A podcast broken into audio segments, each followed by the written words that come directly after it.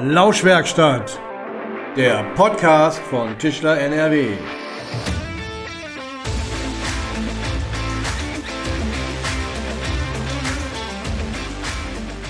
Hallo und herzlich willkommen in der Lauschwerkstatt. So kurz vor Weihnachten melden wir uns dann doch noch einmal mit einer ja, kurzen Sonderausgabe unseres Podcasts. Mein Name ist Jens Südmeier und äh, für die heutige Folge darf ich an meiner Seite meine Kollegin Mona Femmer begrüßen, die als Justiziarin bei uns im Fachverband für alle Fragen rund um das Thema Recht die richtige Ansprechpartnerin ist. Hallo Mona. Hallo. Ja, mit dieser Sonderschicht der Lauschwerkstatt wollen wir so kurz vor dem Jahreswechsel noch einen kleinen Infoservice anbieten zu zwei Veränderungen, die eben mit diesem Jahreswechsel relevant werden. Der 1. Januar ist ja immer so ein Datum, das auf gesetzlicher Ebene allerlei Neuerungen mit sich bringt, sei es in diesem Fall die Einführung des Bürgergeldes oder des 49-Euro-Tickets oder auch die Erhöhung des Kindergelds, um nur einige Beispiele zu nennen. Wir möchten mit dieser Sonderschicht etwas genauer auf zwei Themen schauen, die für die Betriebe und die Beschäftigten im Tischlerhandwerk relevant sind und bei denen es vielleicht noch ja, die ein oder andere Unklarheit gibt. Es geht zum einen um das Thema Arbeitszeiterfassung und zum anderen um die elektronische Arbeitsunfähigkeitsbescheinigung. Ja, Mona, wollen wir diese beiden Themen vielleicht so ein kleines bisschen genauer aufdröseln? Ja, noch? klar, machen wir gerne. Super. Ja, im September ging es durch die Presse. Das Bundesarbeitsgericht hat einen Beschluss zur Verpflichtung äh, der Arbeitszeiterfassung gefällt und jetzt im Dezember auch noch die Begründung hinterhergeschoben. Was bedeutet das für die Betriebe konkret? Ja, also ist ja auch äh, durch die Presse so als sogenanntes äh, Paukenschlagurteil, wobei es war ja ein Beschluss äh, gegangen, aber das hat auf jeden Fall große, große Wellen geschlagen. Das äh, ist sicherlich äh, an unseren Hörern auch nicht vorbeigegangen. Das Thema Arbeitszeiterfassung ist äh, tatsächlich ja gar nicht neu. Also wir hatten ja 2019 äh, durch den EuGH hatten wir ja schon die entsprechende Entscheidung, sogenanntes Stechuhrurteil, also dass die Mitgliedstaaten die Arbeitgeber verpflichten müssen, ein System zur Arbeitszeiterfassung einzuführen. Und die Umsetzung äh, dieser Arbeitszeiterfassung war dann im Grunde dem nationalen Gesetzgeber vorbehalten. Der hat aber dann äh, nichts gemacht, ist nicht tätig geworden und dann gab es eben jetzt vom BAG diesen entsprechenden äh, Beschluss äh, vielleicht ganz kurz zum Hintergrund, äh, wie das eigentlich aufgekommen ist, weil äh, deswegen war das auch so überraschend, dass man das in diesem Verfahren hat man da eigentlich nicht so mit gerechnet. Da ging es im Grunde darum, dass ein Betriebsrat ein ähm, Mitbestimmungsrecht angenommen hat, also Kollektivarbeitsrecht. Und da ging es um die Einführung der elektronischen Zeiterfassung. Und da wollte der Betriebsrat eben mitbestimmen und das hat dann so nicht funktioniert und deswegen ist das durch die Instanzen gegangen. Und äh, tatsächlich war es so, dass der Arbeitgeber in der ersten Instanz das Verfahren gewonnen hat, äh, dann beim Landesarbeitsgericht verloren und äh, dann muss man sagen, beim Bundesarbeitsgericht äh, hat der Arbeitgeber zwar gewonnen, aber da muss man ganz klar sagen, zu welchem Preis, ne, wenn mhm. wir dann entsprechend äh, jetzt die, die äh, Beschlussgründe lesen. Mhm. In der Regel ist es ja schon so, dass sehr viele Betriebe die Arbeitszeit bzw. die Überstunden schon erfassen.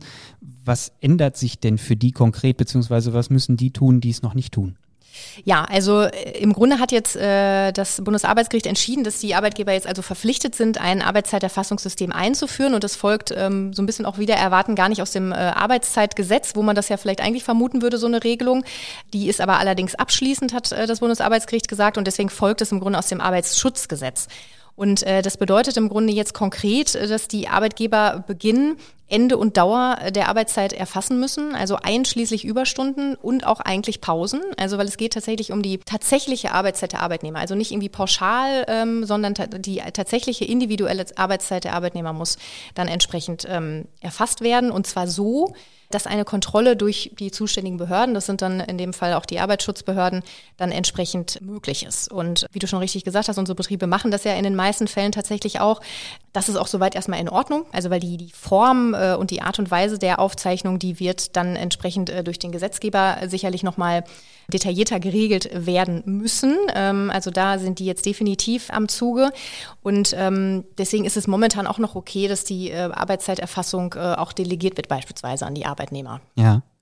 Du hattest es vorhin gesagt, also so eine Geschichte wie halbe Stunde pauschal Pause abziehen ist eigentlich nach, dieser, nach diesem Beschluss nicht mehr möglich.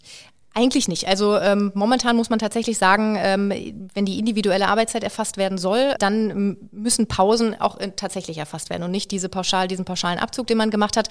Aber da, wie gesagt, äh, möchte ich jetzt gar keine Panik äh, schüren. Ähm, da werden wir definitiv abwarten müssen, was dann entsprechend der Gesetzgeber regelt. Da gibt es ja auch nochmal viele Besonderheiten, auch beispielsweise für leitende Angestellte. Was gilt für die, ne? was, was gilt für die mobilen Arbeitsformen und so weiter. Und äh, da ist, wie gesagt, jetzt der Gesetzgeber dran, da eine entsprechende Lösung und Ausgestaltung zu finden. Du, du sagtest, man muss jetzt noch abwarten, wie da die, die, die Ausgestaltung weiter sich entwickeln wird. Gibt es da irgendwie einen Zeithorizont, den man da abschätzen kann? Also nach unseren Informationen ist es jedenfalls so, dass das äh, Arbeitsministerium wohl im ersten Quartal nächsten Jahres da entsprechend Gespräche führen möchte mit den Sozialpartnern und dass wir da dann womöglich schon mal weitere Informationen äh, bekommen. Also da ist auf jeden Fall, ähm, ist es nicht mehr so wie nach dem Urteil des äh, EuGHs, dass da jetzt lange Zeit nichts passiert. Also wir gehen davon aus, dass da jetzt doch ähm, etwas schneller Regelungen getroffen werden digitale Erfassung oder ich sag mal der gute alte Stundenzettel, das ist momentan noch egal, äh, ob ich es jetzt digital erfasse oder eben in Papierform. Ist es dennoch empfehlenswert, wenn ich noch nicht auf digitale Erfassung umgestellt habe, da das perspektivisch äh, anzudenken, eben in den digitalen Bereich das, das, zu verlagern? Das macht sicherlich Sinn, weil was wir auch gleich noch bei der äh, bei unserem zweiten Thema elektronische AU sehen werden, also äh, es, es soll ja immer digitaler werden, äh, von daher kann eine digitale Zeiterfassung meines Erachtens nach äh, nicht falsch sein. Ja, ist jetzt noch nicht zwingend erforderlich, das zu machen. Wichtig ist überhaupt aufzuzeichnen.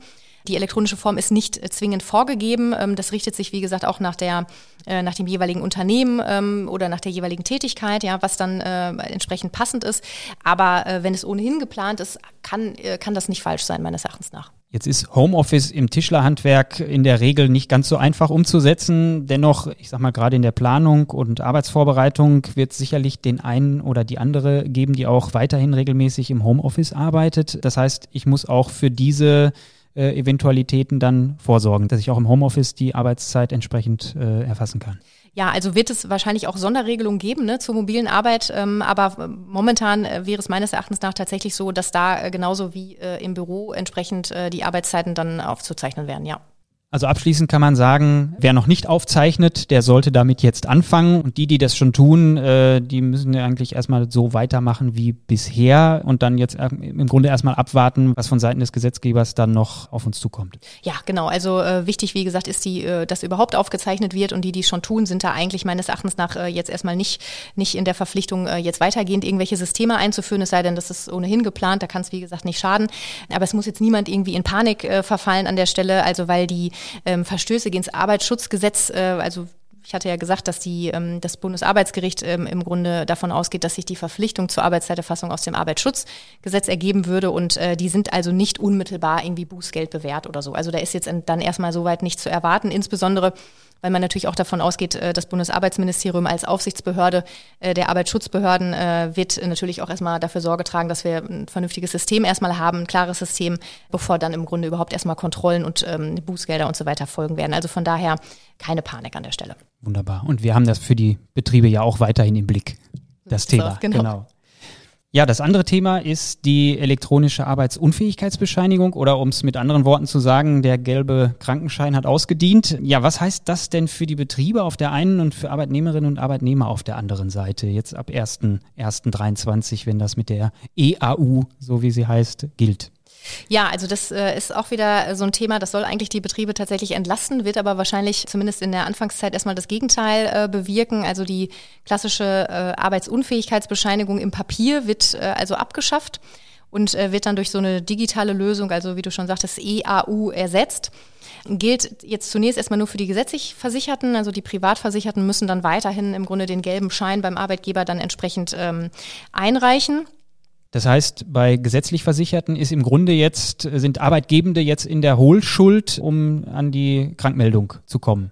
Ja, genau. Also ähm, im Grunde läuft das Verfahren so ab, dass wenn der Arbeitnehmer zum, zum Arzt geht, äh, würde die Arztpraxis das ganz normal an die Krankenkasse melden und dann müsste der Arbeitnehmer äh, weiterhin im Grunde die Meldung an den Arbeitgeber machen, ähm, dass er jetzt arbeitsunfähig ist und die voraussichtliche Dauer mitteilen. Also diese Meldepflicht, die wir ja schon kennen, die bleibt also bestehen. Ähm, und was neu ist, ist jetzt im Grunde, dass diese sogenannte Vorlagepflicht äh, beim Arbeitgeber entsprechend äh, ent entfällt. Also, ähm, dass man im Grunde dann, wenn die Arbeitsunfähigkeit länger als drei Tage dauert, am darauffolgenden Tag dann entsprechend die IAU einreichen muss. Das fällt in dem Sinne ähm, insoweit weg, dass der Arbeitgeber, sobald er die Meldung vom Arbeitnehmer hat, dass dieser arbeitsunfähig erkrankt ist, dass er sich ab dann im Grunde bei der Krankenkasse die entsprechenden Daten ziehen muss, ja, über das System und da erhält er dann im Grunde die ähm, elektronische AU. So, also bei den gesetzlich Versicherten, da sind dann die Arbeitgeber in der Hohlschuld. Die müssen also sich an die Krankenkasse wenden, um eben die EAU dort abzurufen. Heißt das, oder gibt es da irgendwie dann Vereinfachung für die, für, für beide Seiten oder wie, wie sind da die Auswirkungen? Also letztlich muss man sagen, wie die momentane Regelung ist, also dass der Arbeitgeber entsprechend abrufen muss und es jetzt nicht äh, direkt von der Krankenkasse an den Arbeitgeber äh, gemeldet wird oder geschickt wird. Äh, da muss man sagen, sind die Vorteile eigentlich eher für den Arbeitnehmer gegeben, äh, weil eben diese entsprechende Vorlagepflicht, die ja auch ganz häufig äh, arbeitsrechtlich zu Problemen im Arbeitsverhältnis geführt hat. Also da ging es ja immer darum, ist die jetzt rechtzeitig eingegangen, die Arbeitsunfähigkeitsbescheinigung beim Arbeitgeber oder nicht. Ähm, dann gibt es ja auch Arbeitnehmer, die mussten bereits schon am ersten Tag einreichen. Das sind ja auch immer Verfahren gewesen, wo es um Abmahnungen auch ging beispielsweise beispielsweise. Ähm, und da muss man sagen, ist natürlich ganz klar äh, der Vorteil jetzt auf der Arbeitnehmerseite erstmal gegeben, ja, dass diese Vorlagepflicht äh, dann entsprechend wegfällt. Arbeitsrechtlich grundsätzlich ist es sowieso äh, so ein bisschen die Frage, äh, wie sich das entwickeln wird. Da gibt es jetzt natürlich noch, noch keinerlei ähm, Infos oder Rechtsprechung zu, wie jetzt eine ähm, nicht rechtzeitige Krankmeldung beispielsweise durch eine Angabe von einem falschen Datum äh, behandelt wird oder wenn die Meldung der Krankenkasse verspätet erfolgt, also durch eine irgendeine Störungsmitteilung oder ähnliches. Da ist dann auch entsprechend äh, die Frage, führt ja dann zum unentschuldigten Fehlen des Arbeitnehmers, möglicherweise keine Entgeltfortzahlung. Ähm, wie wird das alles entsprechend geregelt? Es ist zwar so, dass der Arbeitnehmer weiterhin auch entsprechend für diese Beweis, zu Beweiszwecken in diesen Störfällen, die dann auftreten können, weiterhin auch äh, eine Arbeitsunfähigkeitsbescheinigung in Papierform erhält. Aber dann haben wir natürlich auch weitergehend das Problem, wenn die dann entsprechend eingereicht werden soll beim Arbeitgeber, weil eben irgendwie der Abruf bei der Krankenkasse nicht funktioniert hat, äh, um dann entsprechend zu beweisen, dass man äh, arbeitsunfähig ist. Dann ähm, ist natürlich auch die weitere Problematik, da steht die Diagnose drauf, heißt also, da muss das geschwärzt werden, ansonsten mhm. führt das zu Datenschutzverstößen bei den Betrieben beispielsweise. Also das sind alles so diese Geschichten, was sich dann in der Zukunft jetzt erstmal zeigen wird, wie sich das auswirkt, wer muss überhaupt was nachweisen. Ja, ja. Also das, ähm, ja, also Vereinfachung kann man mal ein Fragezeichen dran machen. Okay, ja, und auf jeden Fall, wie auch bei dem anderen Thema, gilt es, ja, wachsam zu bleiben, Augen aufzuhalten und zu schauen, wie sich die ganze Sache entwickelt. Und wie gesagt, auch hier werden wir ja auch weiterhin für die Betriebe schauen, wie sich es entwickelt. Ja.